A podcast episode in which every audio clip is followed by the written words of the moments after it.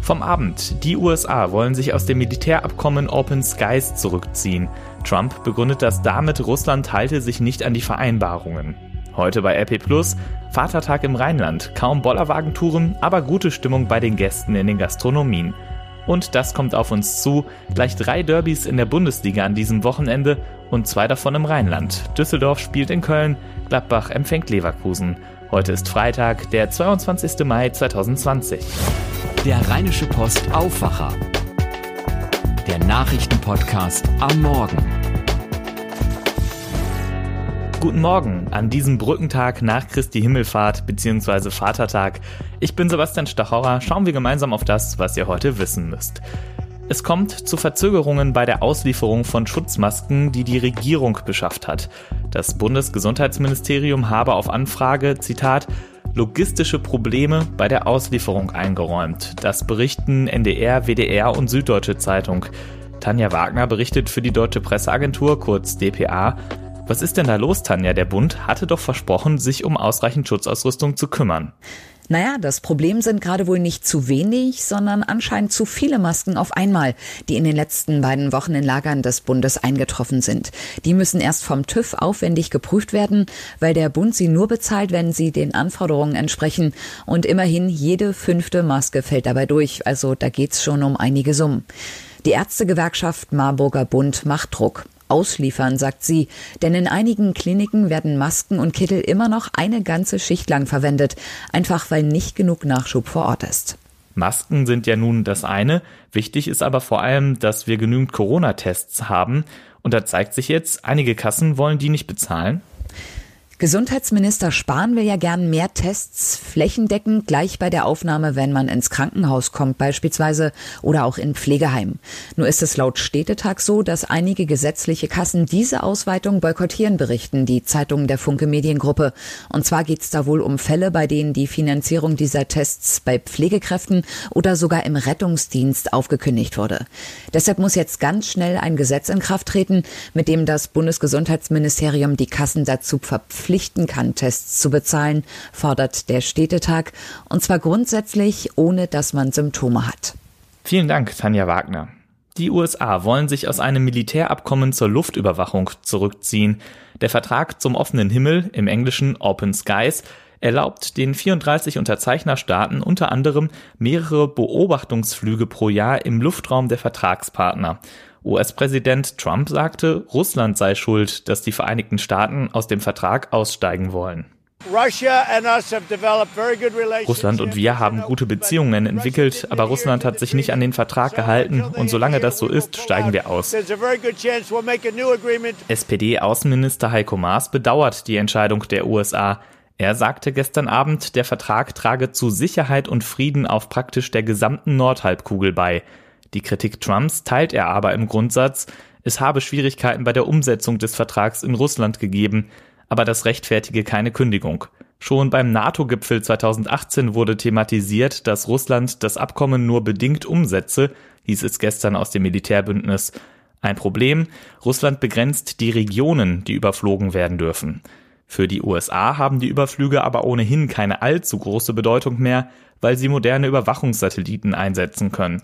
So hieß es schon 2016 aus dem US-Außenministerium, dass der Open Skies-Vertrag vor allem den Verbündeten und Partnern nützen würde, Zitat, die nicht die gleichen Überwachungsfähigkeiten haben wie die USA.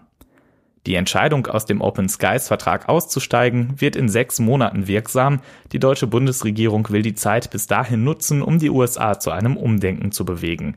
Unter Donald Trump haben die USA bereits zahlreiche internationale Abkommen verlassen, so etwa das Atomabkommen mit dem Iran, das Pariser Klimaabkommen und den INF-Vertrag über das Verbot landgestützter atomarer Mittelstreckenwaffen.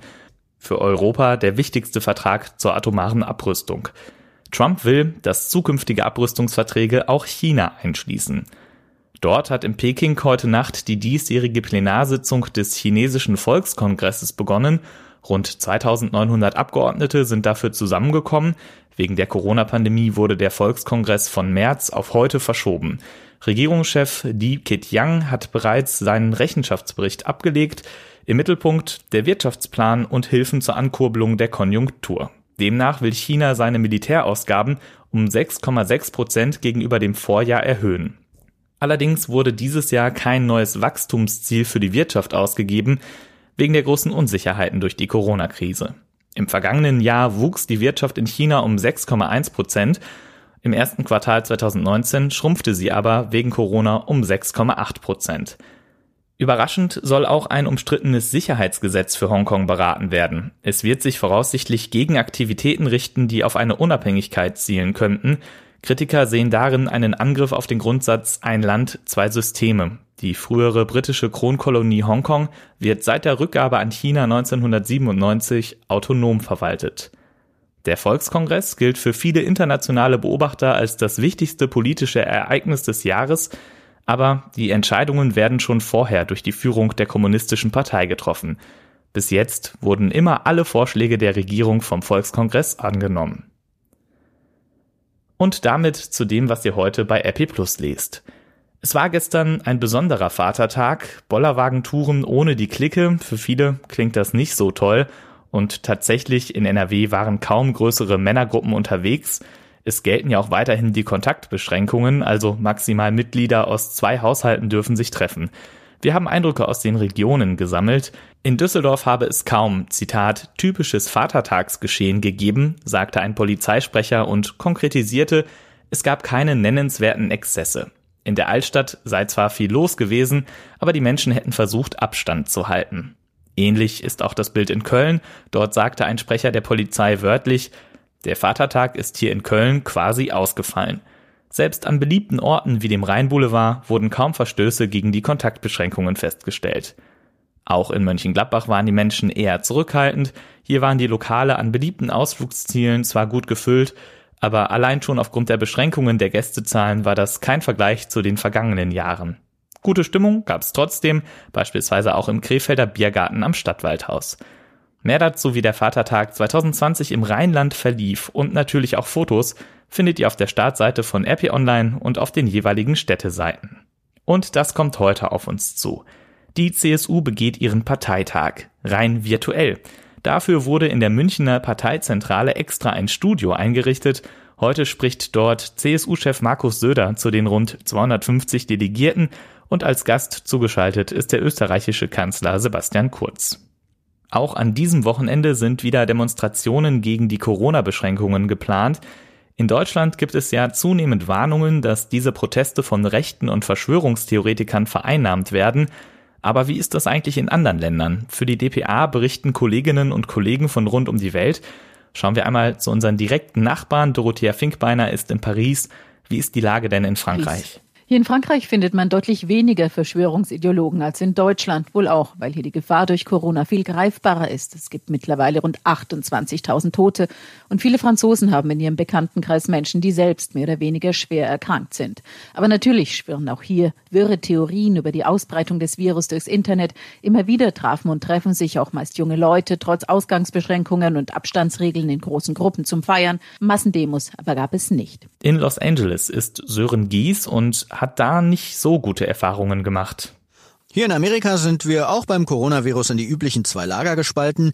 Die stille Mehrheit und lautstarke, selbsternannte konservative Freiheitskämpfer, die meinen, dank ihres Glaubens an Jesus vor Ansteckung gefeit zu sein. Solche verspürten zum Beispiel in Michigan den Drang, zur Demo das Stromgewehr zu bringen und das Parlament quasi zu stürmen. Gleichgesinnte brauen jetzt mit dem Campingkocher aus Orangenschalen eine Art Chloroquin für Arme und versuchen sich mit Tonicwasser immun zu saufen. Oder latschen einem trotz meilenweit Platz am endlich wieder geöffneten Strand natürlich ohne Maske quasi über die Decke.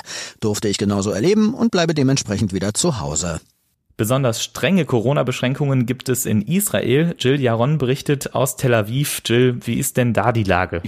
Ja, auch hier in Israel ist es wiederholt zu Protesten gegen die Maßnahmen der Regierung gekommen. Immer wieder demonstrierten Restaurantbesitzer, Angestellte von Fluggesellschaften und selbstständige Unternehmer dagegen, dass die Maßgaben des Gesundheitsministeriums ihren Lebensunterhalt bedrohen. Religiöse hielten sich lang nicht an die Vorgabe, Gebete in großen Gruppen zu unterlassen. Und zuletzt strömten immer mehr Israelis in die geschlossenen Parks und an die Strände. Aber nun lockert die Regierung langsam die Maßnahmen und so haben auch die Proteste sehr schnell wieder abgenommen. Vielen Dank an die Kolleginnen und Kollegen Kollegen. Heute Abend steht das Finale von Let's Dance an. Damit endet die 13. Staffel der Tanzshow bei RTL. Um den Sieg tanzen DSDS-Gewinner Luca Henny, die Zirkusartistin Lilly Paul Roncalli und der Profikletterer Moritz Hans. Es wird ein Kopf-an-Kopf-Rennen äh, beziehungsweise Tanzen oder so. Um 20.15 Uhr heute Abend geht das los. Und Fußball gibt es ja auch wieder. Da stehen an diesem Wochenende gleich mehrere Derbys und Regionalduelle an. Morgen am Samstag spielt Borussia Mönchengladbach gegen Bayer Leverkusen. Anstoß ist um 15.30 Uhr und Teile des Spiels könnt ihr kostenlos sehen. In der Samstagskonferenz der Bundesliga von Sky. Die ist frei empfangbar im Free TV und auch im Livestream. Am Sonntag um 18 Uhr treffen dann der 1. FC Köln und Fortuna Düsseldorf aufeinander. Bei der Fortuna fehlt Abwehrchef Kahn Ayan. Der hatte sich letzte Woche gegen Paderborn die zehnte gelbe Karte abgeholt und ist damit gesperrt. Die Kölner wollen eine 0 zu 2 Niederlage aus der Hinrunde wieder gut machen, sagte Torhüter Timo Horn dem Kicker. Zitat, unsere Fans sollen am Sonntag wenigstens vor dem Fernseher einen Derby-Sieg feiern. Außerdem startet der 27. Spieltag auch heute mit einem Derby, nämlich in der Hauptstadt. Da trifft Hertha BSC auf den ersten FC Union Berlin. Wie auch letzte Woche finden die Spiele alle ohne Fans im Stadion statt. Und mein Kollege Tobias Jochheim hat sich auch wieder bei uns gemeldet. Nachricht von Tobi. Hey, ihr Lieben. Tierliebe kann teuer werden, und zwar auch dann, wenn man gar kein Haustier hat. Ein junger Mann aus Australien hat ein Buckelwalbaby gerettet und wäre dafür um ein Haar noch bestraft worden. Das Tier hatte sich in einem Anti-Hai-Netz vor einem Strand verfangen und drohte zu ertrinken. Tierschutz war alarmiert, kam aber nicht so recht in die Pötte. Da ist der gute Mann ins Wasser gesprungen, zu dem Wal gepaddelt und hat ihn losgeschnitten.